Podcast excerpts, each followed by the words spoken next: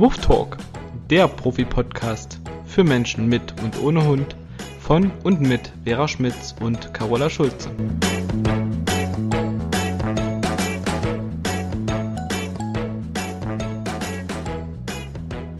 Hallo meine liebe Vera, ich grüße dich. Hallo Carola. da sind wir wieder. Heute ja. mit dem zweiten Teil zum Thema Ernährung. Mhm. Genau. Wir hatten ja beim letzten Mal ein bisschen allgemeiner drüber gesprochen und wollen heute mal mehr auf die Tricks der Tierfutterhersteller eingehen und äh, was hinter manchen Deklarationen steckt, damit wir einfach die Menschen, die einen Hund besitzen und den natürlich füttern müssen, so ein bisschen darauf stoßen, was das eine oder die eine oder andere Formulierung bedeutet und damit sie nicht die Katze im Sack kaufen, im wahrsten Sinne des Wortes, sondern ja. mal hingucken, was da im Futter wirklich Gutes drin ist, wenn überhaupt. Aber es gibt ja auch gute Sorten. Äh, so grundsätzlich bei der Deklaration, ne, was ist da in dem Futter drin, kann man ja schon mal sagen, dass es wie bei der Menschennahrung auch immer mhm. so danach gestaffelt ist, was an erster Stelle steht, ist äh, am meisten drin. Mhm. Und wenn da steht tierische Bestandteile, dann kann das alles Mögliche vom Tier sein. Mhm. Wenn da aber steht ich nehme jetzt mal Hühnchen, äh, so Hühnchenfleisch, Hühnchenknochen, Hühnchenmagen oder es kann auch Kaninchen sein. Ich fütter zum Beispiel gerne ähm, Kaninchen oder Hase, weil das ein sehr mageres Fleisch ist. Da darf ich bei Easy ja wegen der Bauchspeicheldrüse drauf achten. Dann gibt das ja einen genaueren Hinweis, ob da jetzt Leber drin ist und Magen drin ist, und äh, Knochen drin sind und Fleisch drin ist, als wenn da nur allgemein steht tierische Inhaltsstoffe vom Kaninchen oder es steht ja meistens ist das ja so ganz allgemein, so dass in einem in einem Futter im Prinzip von allen möglichen Tieren was drin sein könnte. Mhm. Genau. Und da gibt's halt so verschiedene Arten der Deklaration. Und zwar, es gibt eine geschlossene Deklaration, eine halboffene und eine offene Deklaration. Was ich skandalös finde, meine liebe Vera, ist halt, ähm, dass die Futtermittelindustrie meistens nicht gegen Gesetze verstößt, sondern dass die Gesetze so gestrickt sind, dass wirklich, ich sag jetzt mal platt, aller möglichen Scheiß ins Hundefutter gemacht werden kann und natürlich ja. auch sehr minderwertige Rohstoffe. Ich habe ja mal eine Liste, was man im Industriefutter finden kann. Und wie gesagt, dass das durch geltendes Recht abgesegnet ist, das finde ich echt skandalös. Also, minderwertige Rohstoffe. Das können sein pflanzliche Abfälle, in hoher Getreideanteil, genmanipuliertes Soja, Lockstoffe, das sind zum Beispiel industrielle Aromastoffe, Geschmacksverstärker wie Glutamat, Zucker, Karamell, jede Menge nicht deklarierungspflichtiger Zusatzstoffe, diese müssen nicht angegeben werden, wenn es gesetzliche Höchstgrenzen gibt. Und insofern kann man auch der Aussage ohne Zusatzstoffe niemals Glauben schenken. Also wenn es dafür eine gesetzliche Höchstgrenze gibt, dann müssen sie die nur angeben, wenn sie die überschritten haben. Und trotzdem kann da Zeug drinne sein, was eigentlich nicht reingehört. So, Konservierungsstoffe sind drinne, einige sind als Energie, äh, allergieauslösend und krebserregend bekannt. Synthetische Antioxidantien, wie zum Beispiel das hochgiftige, krebserregende Etoxyquin, also das ist dieses E324, 324, welches unter anderem auch im Futter für Fischfarmen Verwendung findet. Farbstoffe können drin sein, Verdickungs- und Geliermittel, Abfälle aus der Lebensmittelproduktion, minderwertige Schlachtabfälle, also was wie Krallen, Schnäbel, Federn und appetitanregende Stoffe die oft auch zu einem Verlust des Sättigungsgefühls führen und somit auch eine, so eine Suchtgefahr in sich bergen. Also ich weiß zum Beispiel, dass äh, Futtermittelhersteller in den USA verklagt worden sind, weil in dem Hundefutter Rostschutzmittel gefunden wurde und wohl auch Hunde dran erkrankt oder verstorben sind. Also da ließe sich noch eine lange Liste aufführen mit Zeug, aber es ist auf jeden Fall alles nicht sehr appetitlich und man muss es einfach nur wissen. Und wenn wir gleich über die verschiedenen Deklarationsmöglichkeiten sprechen, dann wird das vielleicht auch deutlicher. Aber oft ist halt, und das wissen inzwischen aber auch schon viele Hundebesitzer, du hast es gerade auch gesagt, Getreide in einem hohen Anteil vorhanden. Und wenn es als erstes deklariert ist, dann ist davon auch der größte Anteil im Futter enthalten. Genau. Und die Deklarationen, die sind oft sehr grob und enthalten noch viele Unklarheiten, sind oftmals auch sehr nebulös und doch legal. Habe ich ja vorhin schon gesagt. Ne? Es ist durch die gesetzlichen Vorschriften abgesegnet. Unglaublich. ähm, würde ich gerne kurz was zu sagen. Ja. Ich hatte vor, das war aber, glaube ich, noch zu Hawks Zeit, mal Futter analysieren lassen. Und mhm. da kam raus, dass in dem Futter Klärschlamm drin ist. Ja, genau. Und dann habe ich gefragt, wie um Gottes Willen, warum denn Klärschlamm? Ja, das ist ein günstiger Proteinlieferant. Genau. Mehr will ich dazu gar nicht sagen. Erdöl und Klärschlamm. Da gab's mal äh, bei einer Tierschutzorganisation auf der Homepage auch eine Liste dazu. Das hatte mir meine Tierheilpraktikerin damals gesagt. Sie sagt, geh da mal drauf. Da haben die die ganzen Hersteller aufgelistet, wo Erdöl, Klärschlamm und solche Sachen im Futter gefunden wurden. Und das waren namhafte und teure Sorten. Und witzigerweise war diese Liste kurz danach verschwunden von der Homepage. Ich habe sie mir blöderweise nicht ausgedruckt. Ich habe sie noch gesehen und dann zack war sie weg. Ist schon einige Jahre her. Aber das war, ja, diesen Skandal hat man nie irgendwie großartig an die große Glocke gehängt. Aber da sind echt schon komische Sachen passiert. Und, und siehst du, du hast es analysieren lassen und dann scheint es ja wirklich zu stimmen. Genau. Mhm. Und ähm, also ich habe ja früher auch Trockenfutter gefüttert. Gerade mhm. bei Hawk habe ich auch noch dieses ganz normale extrudierte Futter gefüttert, weil ich es eben nicht besser wusste, weil ich ja. Äh, auch noch allem geglaubt habe, ne, so ja, da ist ja alles drin und da muss man sich keine Sorgen machen. Mhm. Und ich habe mich immer mal gewundert, warum da so komische blaue Fäden manchmal drin waren. Also das war jetzt kam jetzt nicht kiloweise vor, aber es waren so so blaue Nylonfäden drin. Und dann habe ich vor vielen Jahren ein Seminar gemacht bei der Swanee Simon, die ja hier in Deutschland, äh, soweit ich weiß, ne, kann sein, es war jemand anders, aber meiner Meinung nach hat Swanee Simon das BaFin hier in Deutschland publik gemacht. Und ähm, bei der war ich mal auf einem Seminar und die hat dann so erzählt, na ja, klar, die Futtermittelindustrie, die kauft eben von Supermärkten, die Fleisch verkaufen die Reste auf, wo das Mindesthaltbarkeitsdatum abgelaufen ist, was die dort nicht mehr anbieten können. Fürs mhm. Hundefutter darf es genutzt werden. Und wir kennen ja alle wahrscheinlich noch diese schönen weißen Styroporschälchen mit der äh, Zellophanfolie drüber, also mit dieser Frischhaltefolie drüber. Ähm, und das ganze Fleisch ist ja in Kunststoff verpackt. Und wenn die mhm. Futtermittelindustrie das aufkauft, dann machen die sich natürlich in diesen Riesenmengen nicht die Arbeit und entfernen. Genau, sondern das wird wow. alles komplett in den Schredder geworfen. Oh, ist das mies, ist das mies. Also da bleibt mir wirklich die Spucke weg. Also, aber ja, inzwischen halte ich alles für möglich. Da ist man übrigens mit Hundefutter aus den nordeuropäischen Ländern besser bedient.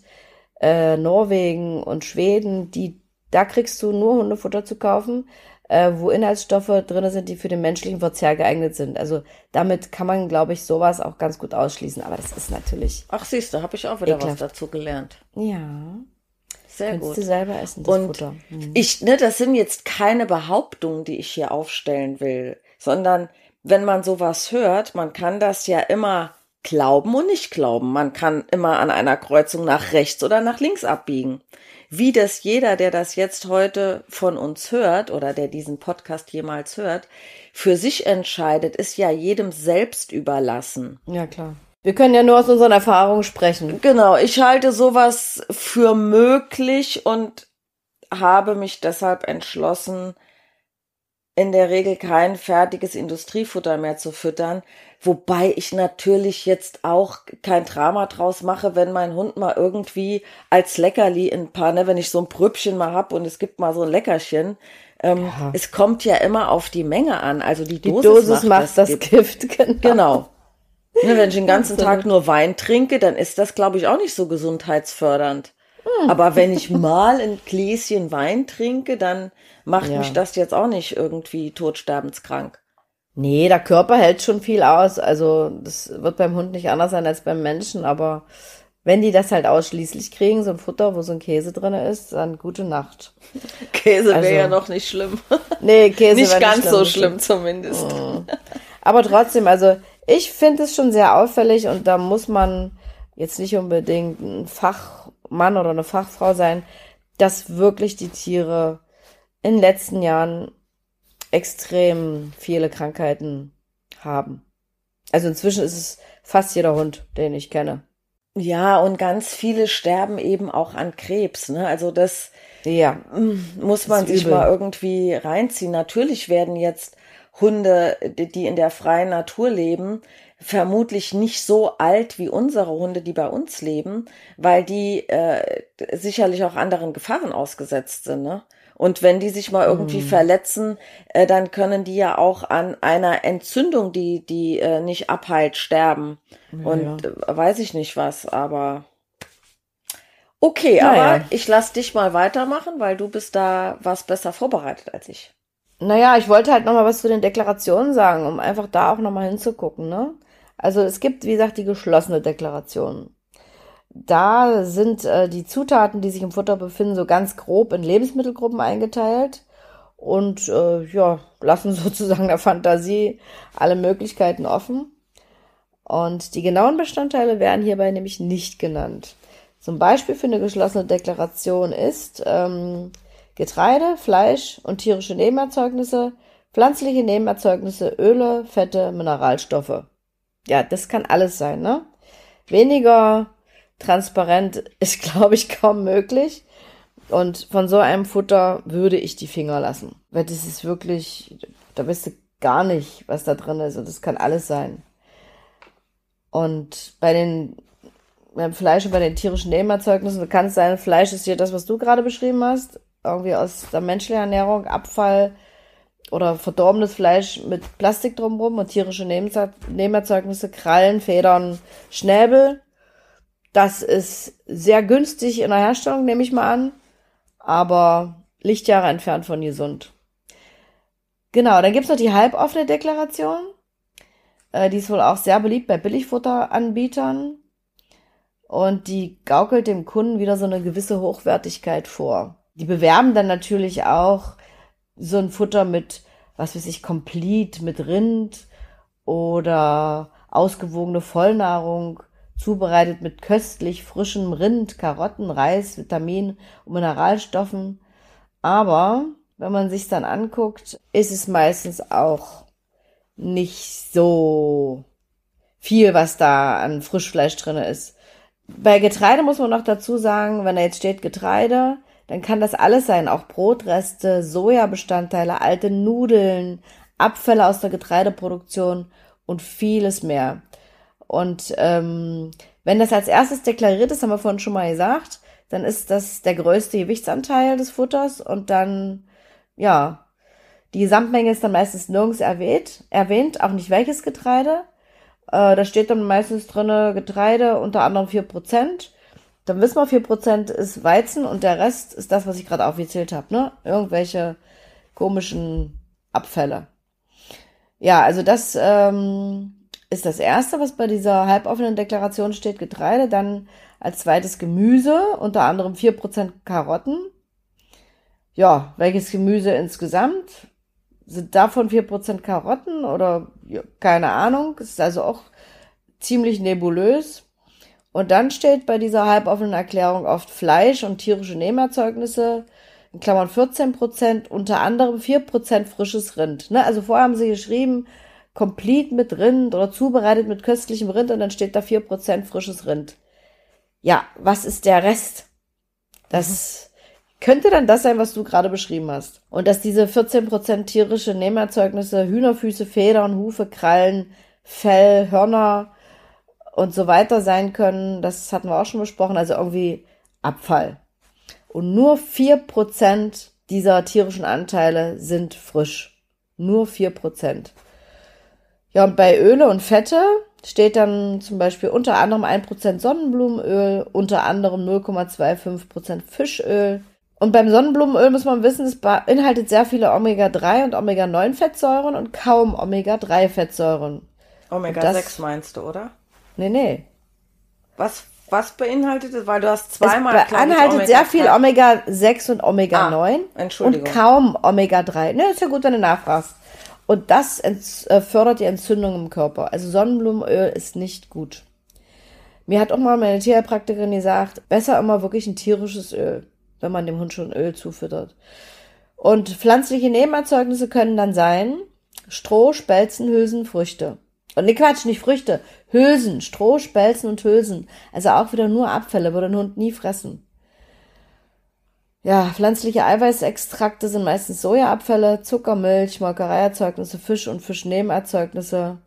Also auch da Finger weg von solchem Futter. Das klingt alles nicht lecker. So, und wenn ich jetzt hier einmal im Rederausch bin, sage ich noch was zur offenen Deklaration. Da müssen dann die Inhaltsstoffe fast alle genau aufgelistet werden. Ähm, es muss allerdings nicht zu jeder Zutat der prozentuale Anteil angegeben werden. Die meisten Hersteller äh, behalten auch da ihre Rezepturen geheim und so ganz genaue Angaben sind eher selten. Und auch die Qualität der Zutaten sagt bei dieser Art der offenen Deklaration, also die Qualität der Zutaten wird da nicht unbedingt deutlich bei dieser offenen Deklaration. Aber trotzdem, immerhin, wissen wir da, was drin ist. Also ein Beispiel für offene, offene Deklaration wäre frisches Huhn, in Klammer mindestens 60 Prozent, Kartoffeln, in Klammer getrocknet, Geflügelprotein, getrocknet 3 Prozent, Fischhydrolysat 2 Prozent, Erbsen getrocknet, Fischöl 1 Prozent, Bierhefe getrocknet, Karotten getrocknet, Flohsamenschalen. Also, das ist dann schon so ein bisschen, ein bisschen genauer, wobei, ähm, da wahrscheinlich auch eine Riesenspanne besteht. Eben, also man auch nicht so genau weiß, was da jetzt genau drinne ist und also auch da würde ich eher die Finger von weglassen. Und dann kommen wir nochmal zu dem Thema, ähm, was du vorhin schon angesprochen hast, kaltgepresstes Trockenfutter und da einfach mal drauf gucken, weil da ist nämlich meistens sehr genau deklariert, was drin ist an Fleisch. Oft sind es auch so 60, 70 Prozent und dann hast du ganz viele Kräuter aufgezählt, die da drin sind und nichts mit Chemie und meistens ist auch kaum Getreide drin. Ein bisschen Getreide ist ja auch in Ordnung, aber bei dem kaltgepressten Futter finde ich immer, zumindest das, was ich bis jetzt in Händen hatte, ist sehr genau deklariert, was drin ist und das sind auch meistens wirklich sehr gute und natürliche Zutaten. Die Erfahrung mache ich, wenn ich da mal auf die Tüten gucke. Ja, also äh, wie gesagt, das wenn ich Trockenfutter füttere, dann auch tendenziell ein äh, kaltgepresstes. Und ich hatte eine Zeit lang, weil ich es sehr praktisch fand, es gibt Hersteller, die bieten Trockenbarf an. Mhm. Also das ist im Prinzip äh, äh gebarftes Fleisch, was äh, oder äh, eine gebarfte Mischung, die in Silikonformen reingeschmiert werden und werden dann kurzzeitig erhitzt, so dass die Feuchtigkeit rausgeht. Finde ich von der, finde ich von der Sache her super. Ja, die Idee ist cool. Würde ich jetzt aber auch nicht alleinig füttern wollen. Aber mhm. mal so eine Portion am Tag, wenn man jetzt mal unterwegs ist, morgens schon früh weg äh, ne, und nimmt das Futter mit oder ähm, sowas mal mitnehmen für einen Urlaub. Dafür finde ich das eigentlich ganz praktisch. Da sollte man dann aber auch meines Wissens nach äh, nochmal auch ein bisschen Öl dazu füttern. Mhm. Ja, also ne, es gibt verschiedene, ja wirklich ganz verschiedene Arten, den Hund zu ernähren. Und ich werde auch häufig gefragt von Kunden. Und ich sage dann immer, was ich mache und was ich gut finde, aber ich sage auch immer, dass das jeder für sich entscheiden muss, dass ich kein ja. Ernährungsexperte bin, dass der Hund es gerne fressen soll. Er soll einen guten Kotabsatz haben. Er soll ein gesundes, ein gesundes Fell haben. Und ich weise immer darauf hin, dass ein sehr günstiges Futter logischerweise keine hochwertigen Inhaltsstoffe haben kann. Wo soll's denn herkommen? Jetzt muss man aber auch sagen, dass nicht alles, was teuer ist, gut ist. Denn wenn ich überlege, was mir damals für ein Trockenfutter empfohlen wurde wegen dieser Calciumoxalatkristalle, das hatte ich äh, im letzten Podcast ja erwähnt. Ja, das war dann für die damaligen Verhältnisse war das Futter ein Drittel teurer als anderes Trockenfutter, locker. Und an erster Stelle stand da irgendwie auch Weizen.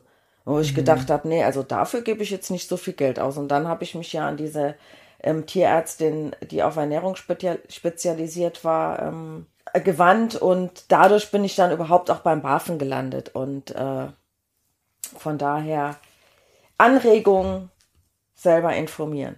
Ja, darum geht's einfach. Ne? Wir wollen ja niemandem zu nahe treten und auch nicht alle über einen Kamm scheren, aber ich meine, diese Sachen, die wir jetzt hier äh, berichten, die wurden von ganzheitlichen Tierärzten auch äh, in verschiedenen Artikeln schon niedergeschrieben oder in den Büchern immer wieder zu erwähnen, Jutta Ziegler, Dirk Schrader und auch meine Tierheilpraktikerin hat mir da schon Sachen erzählt. Also da ist mir übel geworden am Anfang, wo ich mich damit beschäftigt habe. Und es ist halt wirklich die Erfahrung aus der Praxis. Also ich weiß noch, ich hatte mal einen Hund im Training, das war ein Golden Retriever und der ihr Inneres vom Ohr, da suppte schwarzes Zeug raus. Und ich weiß nicht, wie viel tausend Euro die beim Tierarzt schon gelassen haben, was der alles mit der angestellt hat, was die alles für Medikamente bekommen hat und Ohrenzeug und Spritzen und, und es wurde nicht besser. Und dann habe ich zu den Leuten auch gesagt, Mensch, stellt doch mal die Ernährung um, würde ich machen, weil es kann ja nicht schaden. Und nach acht Wochen kamen die wieder und haben zu mir gesagt, ey Carola, das gibt's nicht. Das Ohr ist wieder so, wie es sein muss. Rosa, das ist alles weg, die kratzt sich nicht mehr.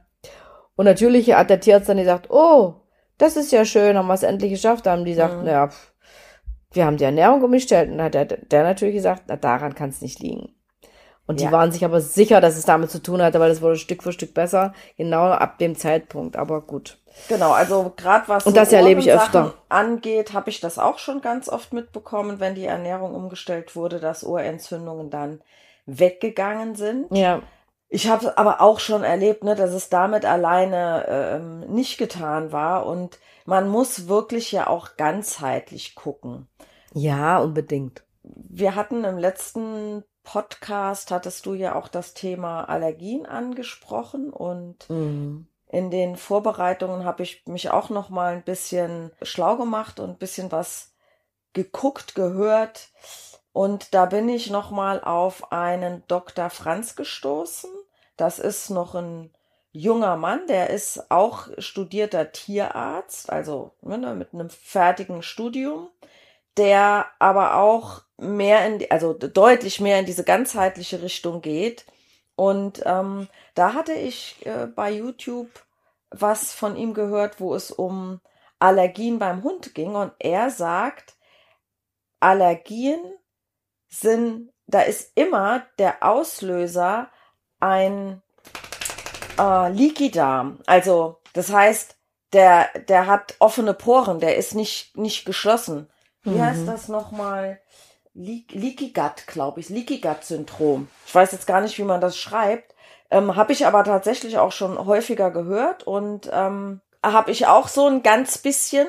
Das heißt, wenn der Darm ein geschlossenes System ist und dann muss man sich das so vorstellen, im Darm werden ja, wird ja alles ausgeschieden und wenn jetzt Dinge, die im Darm sind, die eigentlich nach draußen befördert werden sollen durch diesen äh, Leaky Gut, durch dieses Leaky Gut Syndrom, das sind wie kleine Löschlein, die im Darm sind, dringen diese Stoffe nach innen, wo sie nichts zu suchen haben. Mhm. Und wenn jetzt ein Hund, egal gegen was allergisch ist, also eine Allergie ist ja immer eine Überreaktion des Körpers auf einen gewissen Stoff.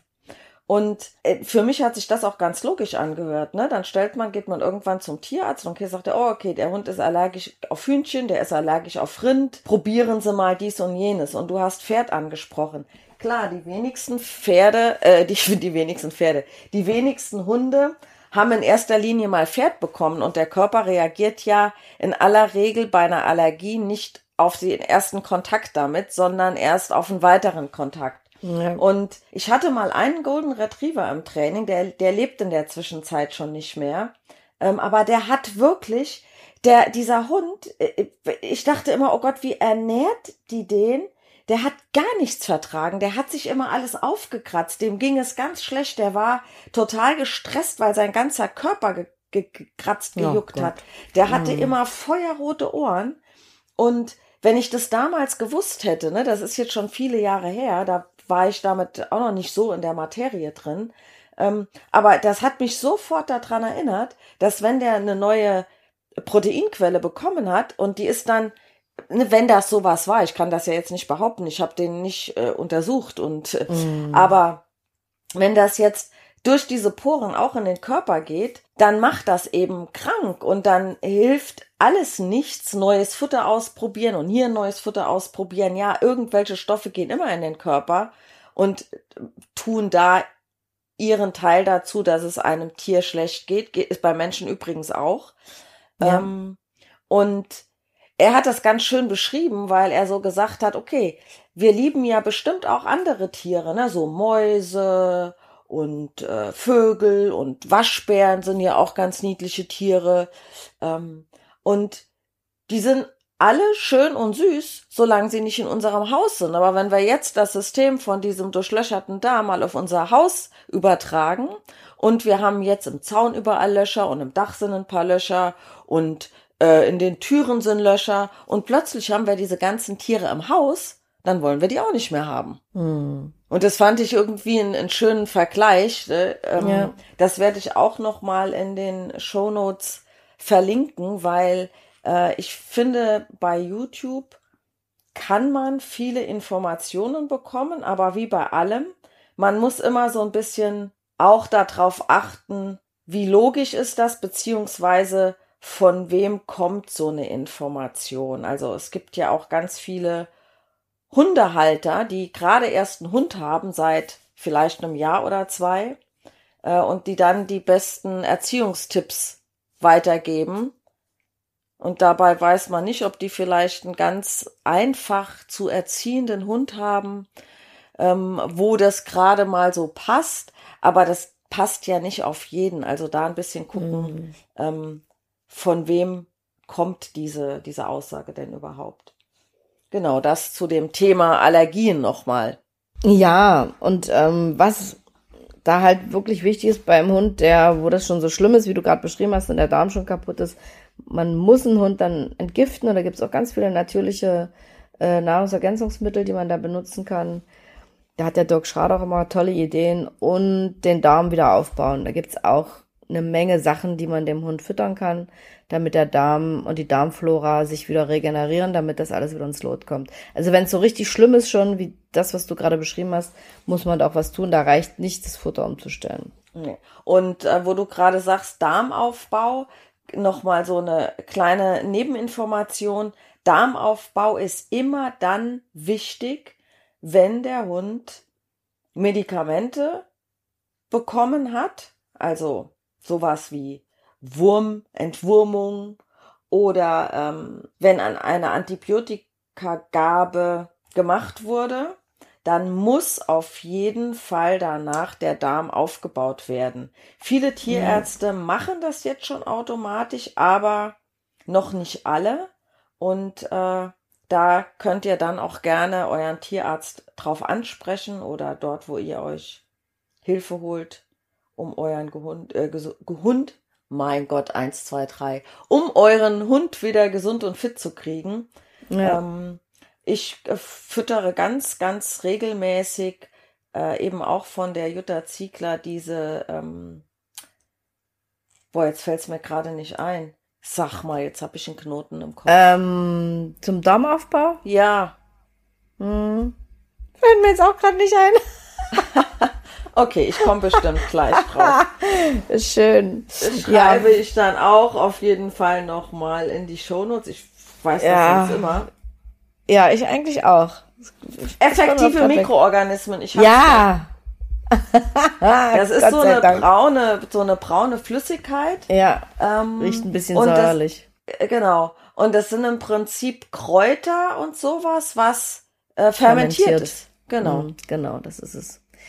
Genau, da kann man also eine Menge machen. Und äh, was man auf keinen Fall machen sollte, das habe ich ja vorhin schon mal angesprochen, äh, wenn so ein Tier erkrankt ist, und ich zähle gleich nochmal auf, was durch Futter für Krankheiten entstehen können, dann würde ich meinem Hund kein Spezialfuttermittel vom Tierarzt geben, weil das tatsächlich nur dieses eine Symptom unterdrückt, das da vielleicht aufgetreten ist, aber ein anderes hervorruft. Und dann befinden sich Hund und Katze in einem nicht enden wollenden Teufelskreis. Und das kommt wahrscheinlich dem einen oder anderen hier sehr bekannt vor. Und äh, hier steht, die Redensart zum Sterben zu viel, zum Leben zu wenig ist im Falle der industriellen Hunde- und Katzennahrung recht passend. Und war ja. Aber ja, nach dem, was wir jetzt so wissen und besprochen haben, wundert mich dieser Spruch nicht. Der stammt von einer Tierärztin. So, also was kann durch die Fütterung von industriellem Futter passieren? Welche Symptome, welche Erkrankungen entstehen?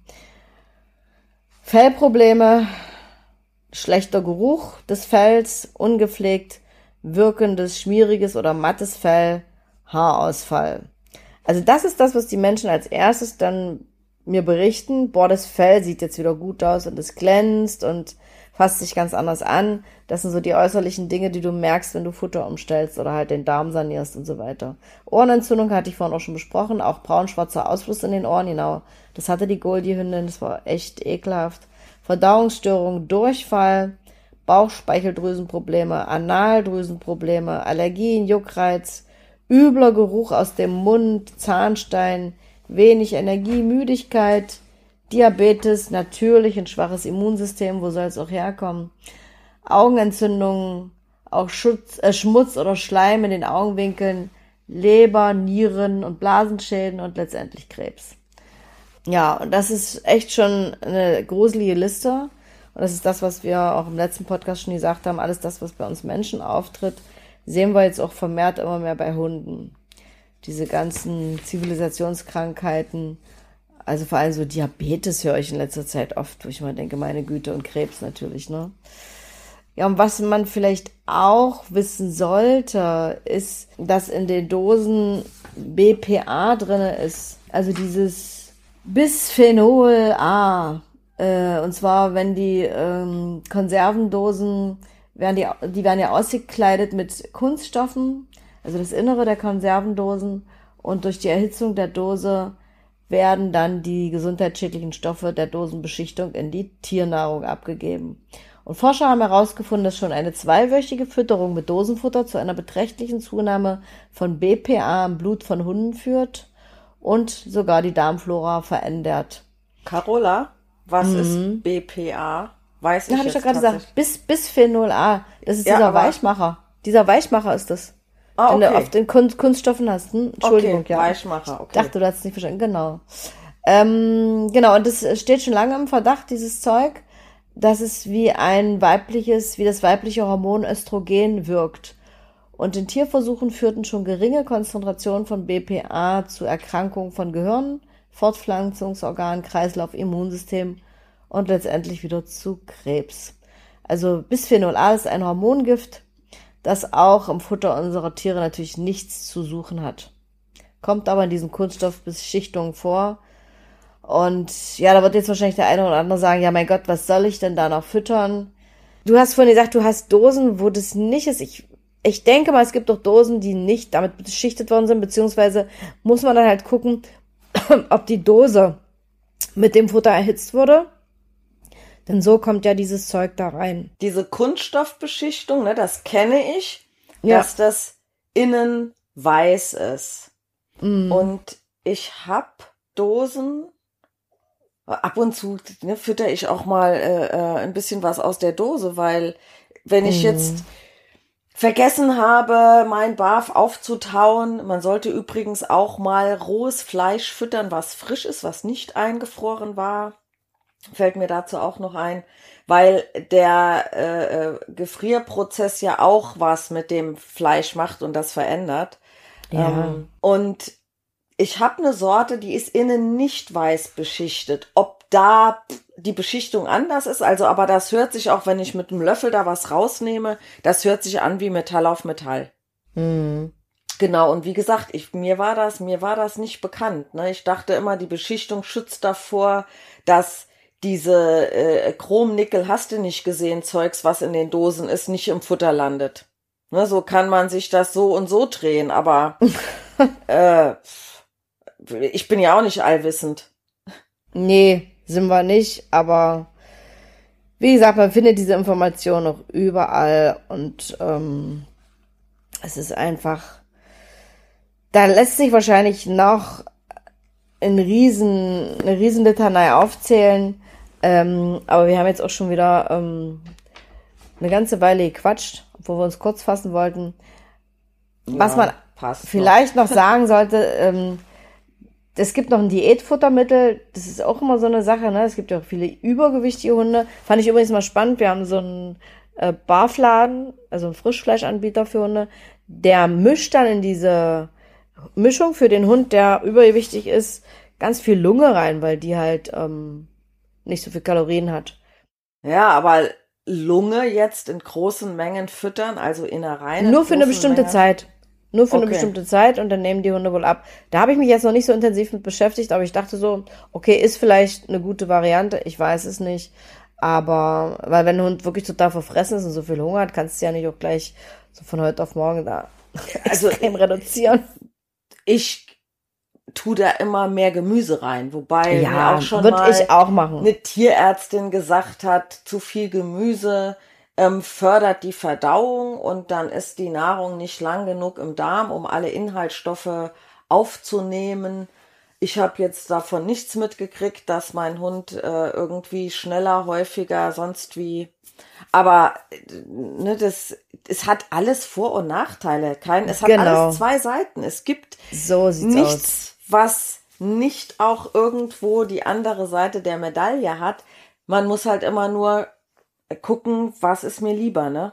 Ja, aber ich will noch mal zu den Diätfuttermitteln was sagen, ne? Da greifen ja dann manche Hundebesitzer, wenn der Hund ein bisschen mehr auf den Rippen hat, auch drauf zu. Ähm, das, die sind in der, in der Regel stark fettreduziert und mit äh, synthetischen Vitaminen vollgepumpt und mit einem unlöslichen Rohfasergehalt überlastet. Die Zusammensetzung sorgt für wenig Energie, riesige Kackhaufen und Blähungen. Sie bremsen den Stoffwechsel, der Hund wird müde und Mangelerscheinungen verstärken sich. Also dann lieber ein bisschen mehr Lunge oder ein bisschen mehr Gemüse im Futter, sage ich mir. Also da, wie gesagt, da ließe sich die Litanei an Schweinereien wahrscheinlich noch fortsetzen. Ich würde das mal so ein bisschen zusammenfassen wollen. Fakt ist ja, und das wird wahrscheinlich uns auch niemand absprechen, dass diese Futtermittelindustrie ein Milliardengeschäft ist, das einen anderen Industriezweig füttert, und zwar die Tiermedizin. das stammt auch nicht von mir, der Ausspruch, aber da steckt viel Wahres drin und es kann auf jeden Fall nicht schaden und das ist das, was wir wollen, dass man eigene Entscheidungen zur Fütterung kritisch hinterfragt. Das ist ja für viele schon fast so was wie eine Religion. Und äh, auch wenn man seine Fütterung als gut und richtig empfindet, ist ja in Ordnung. Schadet es ja nichts, mal genauer hinzugucken und ähm, vielleicht mal um die Ecke zu denken. Wenn der Hund topfit und gesund ist, okay. Aber wir haben ja vorhin schon gesagt, das baut sich ja auch über die Jahre aus. Das ist ja wie so ein Fass, was dann irgendwann überläuft. Und ähm, Fakt ist, dass die Futtermittelmarken Massenware aus minderwertigen Zutaten auf den Markt bringen, die unsere Tiere tatsächlich auf Dauer krank machen. Und die Tiernahrungshersteller sind in der Regel nicht an der Gesundheit unserer Fellnasen interessiert, sondern daran, viel Umsätze mit billigen Rohstoffen zu erwirtschaften. Und deswegen sollte man einfach mal ein bisschen hingucken, mal über den Tellerrand gucken. Und meine Empfehlung ist ganz klar, roh oder gekocht. Hauptsache abwechslungsreich und sauber, wenn möglich bio. Und da vielleicht mal ein bisschen mehr drüber nachdenken. Auch wenn es natürlich bequemer ist, eine Dose zu öffnen und einen Sack Futter aufzureißen.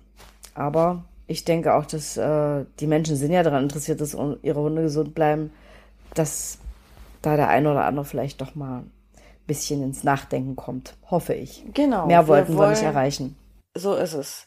Wir wollen ja, egal in welchem Podcast, hier nicht irgendwie eine Religion aussprechen, sondern nee. unsere Sicht und Denkweise mal darlegen und letztendlich zum selbst nachdenken und sich mit etwas auseinandersetzen anregen. Genau. Das ist unser Vorhaben. Ein bisschen mehr Gutes äh, für die Hundewelt da draußen ins Leben zu bringen. Ja, weil die Hunde können es ja in der Regel nicht selber entscheiden. Nee. Wir schon, wenn wir uns Kacke ernähren, ja bitte. Aber der Hund ist da völlig abhängig und äh, ja, von ja. den Entscheidungen seines Menschen halt abhängig und sozusagen. Viele füttern vielleicht ja auch etwas Ungesundes, weil sie im Glauben sind, wenn ich jetzt eine teure Packung Hundefutter kaufe, da ist alles drin, da steht alles so drauf, die fühlen sich gut damit und sind im Glauben, ihrem Hund da was Gutes mitzutun. Ne? Ja. Ähm, Nochmal drüber nachdenken, das ist ja auch jetzt von heute auf morgen noch kein Hund an Trockenfutter oder sonst was gestorben. Aber spätestens dann, wenn ein Tier krank ist und wenn jetzt da viel Chemie und viele Medikamente in ihn rein sollen, spätestens dann nochmal überlegen, ob man nicht an anderer Stelle was ändern kann, um das zu vermeiden, dass da noch mehr Mist in den Hund reinkommt. In diesem ja. Sinne, Carola, würde ich sagen, wir lassen es dabei gut sein. Jetzt hatten jo. wir letzte Woche eine Folge zur Ernährung und diese Woche. Und dann schauen wir mal, wie es weitergeht. So machen wir das. Sehr schön. Liebe Zuhörer und Zuhörerinnen, verabschieden lasst wir uns, uns genau, lasst uns gerne, ähm, wir, wir haben ja immer gesagt, Kommentare da, ne? Kommentare, mhm. indem ihr uns äh, direkt eine E-Mail schreibt oder bei mir auf dem YouTube-Kanal da könnt ihr unter dem, unter der Podcast-Aufzeichnung natürlich auch Kommentare hinterlassen. Aber äh, bei Apple Podcast, Spotify und Co. geht das ja leider nicht. Gut. Genau. Die Carola ist schon am Gähnen, die ist ganz müde jetzt. Irgendwie habe ich gerade einen Hänger. Hänger. Alles Suppenkoma. Gut. Nee, Alles eigentlich habe ich Hunger, aber. ja, aber dein Magen, so hat, dein Magen hat eben einmal geknurrt. Hast ich du das gehört? Es, ja. Die, die, Zuhörerinnen und Zuhörer hören das bestimmt auch. Dann wissen sie auch jetzt, was es war. Das war kein Hund, der geknurrt hat. Nein. Das war die Carola. Oh je. Alles gut. Ist ja Mikro so fängt schlimm. alles ein, ja. Ja, nee. darf ja auch mal geschmunzelt werden. Ja, genau. Okay. Bis Meine bald. Liebe. Bis zum gut, nächsten bis Mal. Ciao. Tschüss.